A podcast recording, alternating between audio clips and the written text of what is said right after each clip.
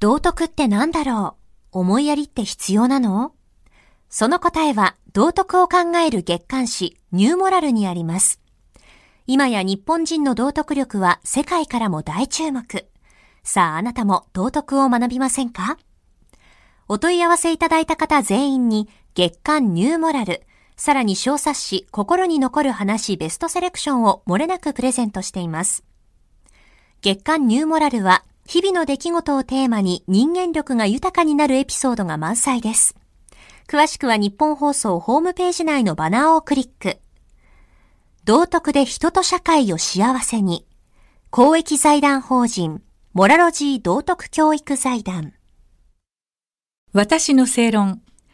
この番組は毎回様々なジャンルのスペシャリストをお招きして日本の今について考えていきます。こんばんは。アナウンサーの吉崎のり子です。今夜のお客様は、独身研究家でコラムニストの荒川和久さんです。こんばんは。どうぞよろしくお願いいたします。ありがとうございます。えー、荒川さんは、ソロ社会とソロ文化、および独身男女の行動や消費を研究する独身生活者研究の第一人者として、テレビ、ラジオ、ウェブメディアなどに多数ご出演です。また月刊正論4月号で特集人口を増やすには子育て支援より未婚問題の解決をという記事を寄稿されています。えー、今夜から3回にわたり日本の少子化対策についてお伺いしていきます。1回目の今夜は奨学金返済の免除について伺ってまいります。えー、荒川さんは少子化対策について出産の前の段階であるところの結婚できない問題が本質と指摘されているんですが、この問題についての解説をお願いできますでしょうか？はい。端的に言うとですね、はい、僕は日本には少子化問題っていうのは存在しなくてですね。存在しない。小母化問題なんですよ。はい、えっ、ー、と、母が母。の数が少なくなっているっていう問題であって、はい。ええ、あの、基本的にはその子供の数が少ないっていうことは、それを生む、はい、まあ母数である母親の数が減ってるんですけれども、この日本においてはこの母親の数が減るっていうことイコール婚姻数が減ってるってことなんですよ。はい子供の、一人のお母さんがですね、はい、産んでる子供の数って、実はまあ1980年代とほぼ変わってないんですね。ああ、だから産んでる人は産んでるんですよね。結婚して、一人以上の子供を産んでる方は、もうその40年前と同じぐらいの子供の数を産んでいる。はい、じゃあなんで子供の数が、出生数が少ないかって言ったら、はい、そもそも結婚をする人が少ないので、うんはい、子供を産むその準備にもなってないっていう。う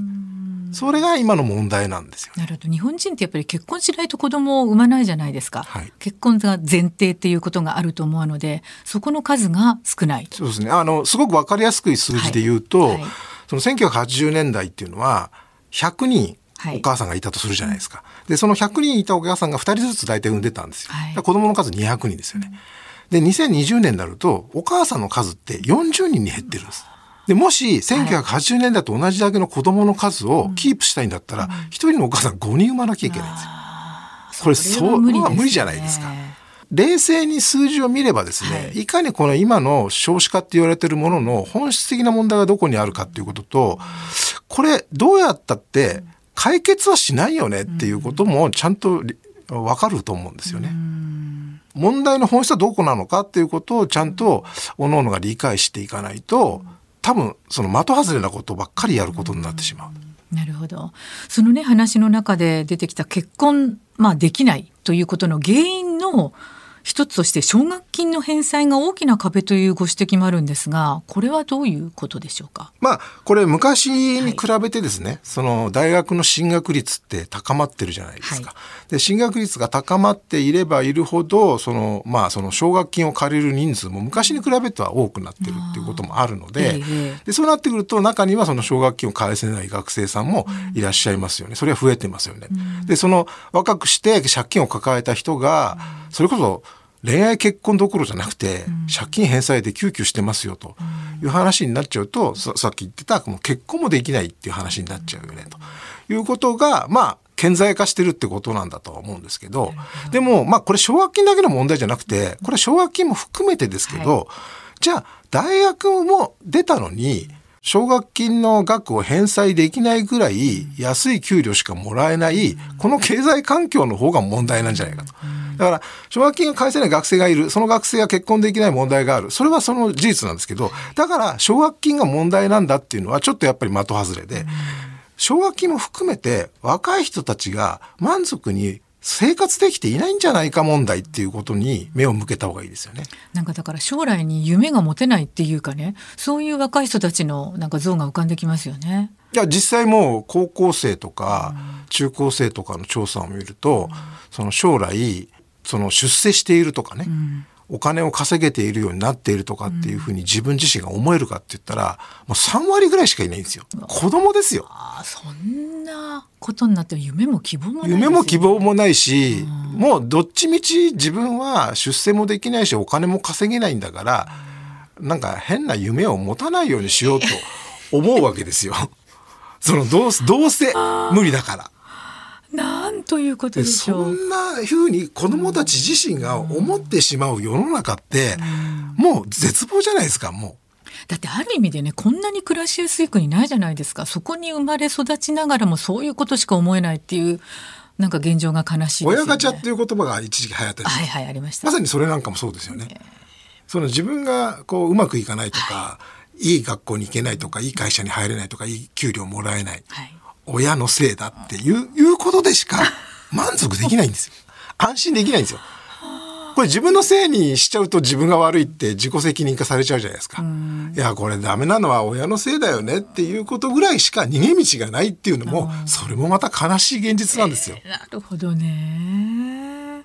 あの先月のね13日に自民党の江藤誠一少子化対策調査会長が少子化対策を議論する会合でですよある試案を発表して結婚や出産を条件に奨学金の返済を免除するという案でそれが地方に帰って結婚したら奨学金の3分の1、1人出産したら3分の1、2人も生まれたらもう3分の1、返済免除。これ炎上したんですけど、まあこれ炎上しますよね。そうですね。はい。まあ、奨学金の話っていうのを人質に取るのもさっき言った通り的外れの話で、うん、まあ、奨学金云々の話じゃなくて、はい、そもそも若者の経済問題なんだっていうところに広げて考えていかなきゃいけなくて、うん、でこの意味軸もこの地方に帰って結婚して出産したらうんぬんっていう話っていうのは、意味軸もその地方がその衰退化してるっていうこととあるじゃないですか、そういう問題が地方創生とか国やってますけど、はいはい、でなんで、じゃあ逆に地方で生まれた若者たちがみんなこぞって20代で東京だったり大阪だったり大都市に行っちゃうのかっていうことの問題の本質をちゃんと考えれば、地方に仕事がないんですよ。だから仕事がある大都会に行ってそこで生活をするために出てくわけですね。なのにもかかわらず仕事がないところにお金をあげるから戻ってこいってそれってど全然意味ないじゃんっていう話。むしろだったら地方に仕事がない状況を改善しましましょうよと。それができるかどうか別ですよ、はい。はい、政策の目標自体の設定自体もなんか間違ってる気がするんですよね。